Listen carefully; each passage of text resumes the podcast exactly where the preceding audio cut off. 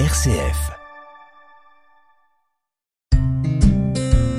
Parole et chemin de prière.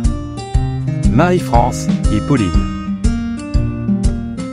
Bonjour les amis. Jésus est une personne historique, c'est connu et reconnu. Mais en quoi est-il une figure historique exceptionnelle? C'est ce que nous allons voir avec le Père Découvement dans son livre Les trésors du credo. Pour être un chrétien convaincu, il faut faire un peu d'histoire, car nous croyons que Dieu, l'Éternel, s'est révélé dans notre histoire sous Ponce Pilate. Il existe des bouddhistes qui ne croient pas à l'existence historique du Bouddha, et cela ne les empêche pas d'être de parfaits bouddhistes, car pour eux l'essentiel, c'est d'adhérer à la doctrine qui enseigne l'art de rester serein au milieu des difficultés de l'existence, quel que soit le personnage qui a lancé cette doctrine. Le chrétien pense au contraire que la personne de Jésus de Nazareth est extrêmement importante. On s'attache non pas à une doctrine, mais à quelqu'un que l'on croit vivant, ressuscité. Et pour le savoir, il faut aller voir les documents qui nous en parlent. Car être chrétien, c'est croire que dans l'histoire il y a une période privilégiée que Dieu a choisie pour se révéler. Notons en premier point la religion chrétienne est la seule à dire que son leader, Jésus, a été préparé, attendu, désiré par tout un peuple, le peuple juif. En étudiant de près la Bible, on découvre la merveilleuse pédagogie par laquelle Dieu a préparé son peuple à recevoir le Messie. Le drame, c'est évidemment qu'il n'y a eu qu'une toute petite poignée de Juifs à reconnaître en Jésus le Messie annoncé par les prophètes.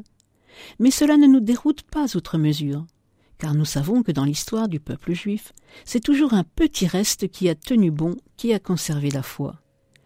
Cet accord entre l'Ancien et le Nouveau Testament a décidé par exemple à quatorze ans Jean-Marie Lustiger, futur archevêque de Paris, à devenir chrétien. Je n'ai pas eu pour autant l'impression, aimait-il répéter, de renier mon judaïsme. Il y a donc encore aujourd'hui un certain nombre de juifs qui se convertissent au Christ, quand ils se rendent compte qu'il a effectivement réalisé ce qu'avaient annoncé des prophètes. Second point, Jésus est un homme dont la personnalité est faite de contrastes merveilleux. Par exemple, sa doctrine est extrêmement profonde, mais il s'exprime en images et en paraboles toutes simples.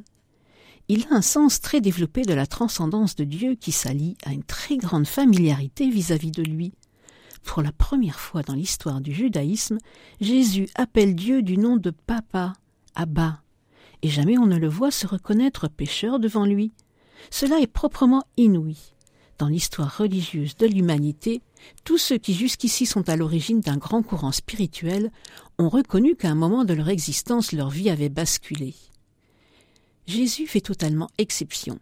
Il ose même dire à ses contemporains Qui d'entre vous pourrait faire la preuve que j'ai péché? Quel étonnant contraste entre le sens de Dieu qu'il avait et cette simplicité avec laquelle il reconnaît n'avoir jamais péché. Jésus manifeste une extrême indulgence à l'égard des pécheurs qui s'allie à la proclamation d'exigences spirituelles inouïes. Soyez parfaits comme votre Père céleste est parfait.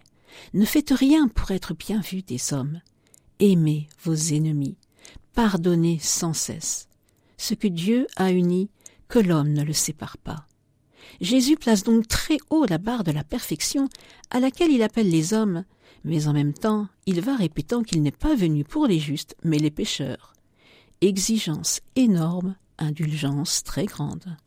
Et puis il manifeste une indépendance extrême à l'égard de l'opinion d'autrui, qui ne dégénère jamais en mépris ou en indifférence. il exprime un très grand désir de voir son message entendu et une absence totale de propagande en faveur de lui-même, il refuse catégoriquement qu'on fasse de la publicité autour de ces miracles. Voilà donc un personnage étonnant. Et parfois, il y en a qui se convertissent uniquement à cause de cette singularité du personnage de Jésus. Prions.